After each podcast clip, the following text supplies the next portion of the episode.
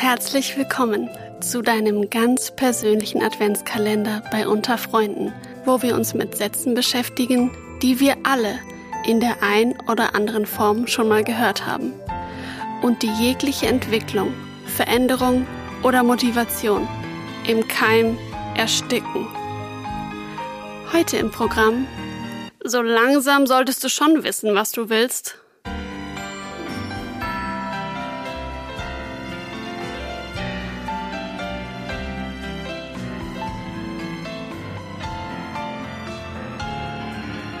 Ja, toller Satz, oder? Wahnsinn. Baut auch gar keinen Druck auf. Neben mir sitzt Regina aus der pädagogischen Begleitung für die Auslandsfreiwilligen.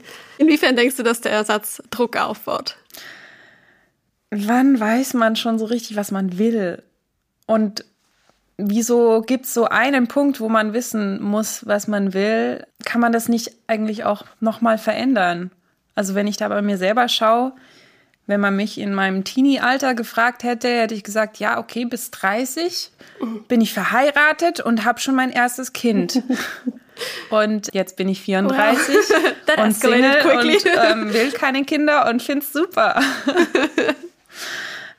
ja, es ist halt so, so ein Ding, dass oft so die Erwachsenen oder, oder Eltern oder Familie gerne selber Bescheid wissen würden und deswegen einfach so ein bisschen, glaube ich, einen so unter Druck setzen. Also so habe ich zumindest erfahren, dass es für meine Eltern voll wichtig war, dass sie irgendwie jetzt mal wissen, was, was da passiert und dass da was vorangeht bei mir im Leben und so. Und dass, dass es eigentlich eher ihr Ding war und nicht mein Ding, dass ich wissen musste, was ich jetzt eigentlich will, sondern ähm, dass es eigentlich aus diesem Bedürfnis von ihnen herauskam, dass sie natürlich wissen wollen, dass ich einen Plan habe, dass ich irgendwie gut versorgt sein werde und irgendwie eine glückliche Zukunft habe und so. Was ja erstmal auch nicht verkehrt ist. Ist ja, ja vielleicht auch relativ normal, in Anführungsstrichen. Aber was hat es denn mit dir gemacht, als du das öfters gehört hast von denen? Mich stresst sowas immer wahnsinnig. Hm. Also ich habe auch Eltern, die immer so auf Pläne pochen. Oh, ich glaube, da bist du nicht alleine. Ja. ja, und dann auch immer so gerne meine Entscheidungen wissen wollen. Und ähm, oh, das, das stresst mich total. Und dann bin ich, dann mache ich äh, automatisch total zu. Und dann bin ich so, jetzt erst recht nicht oder jetzt erst recht anders.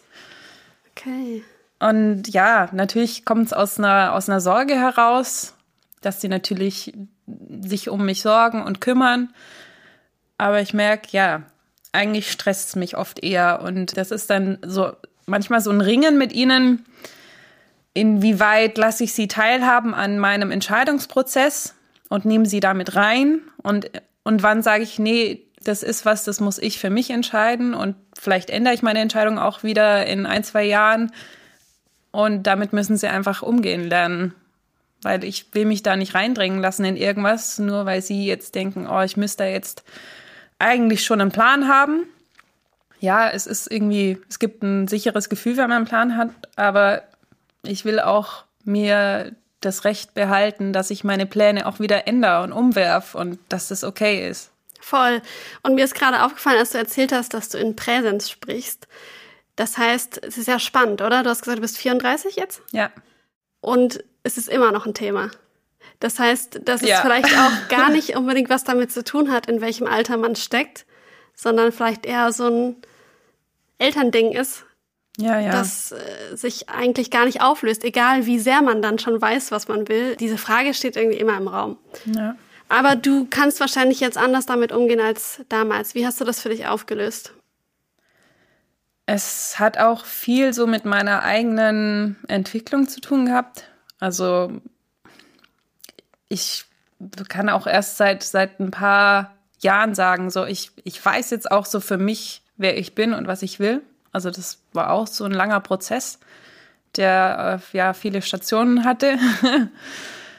und dadurch aber fällt es mir jetzt leichter, da einfach hinzustehen und zu sagen, nee, das ist mein Leben und meine Entscheidungen und manches weiß ich vielleicht noch nicht, manches plane ich nicht so langfristig, aber für mich ist es stimmig und okay. Und ja, meine Eltern mussten da quasi lernen, so ein bisschen loszulassen, weil sie einfach ja inzwischen wissen, wie ich ticke und dass ich da nicht so die langfristige Planerin bin. Und dass sich manchmal auch Dinge bei mir ziemlich krass ändern. Und ja, es ist, glaube ich, für sie schwieriger als für mich. Vielen Dank für diesen kleinen Einblick und wir hören uns morgen wieder.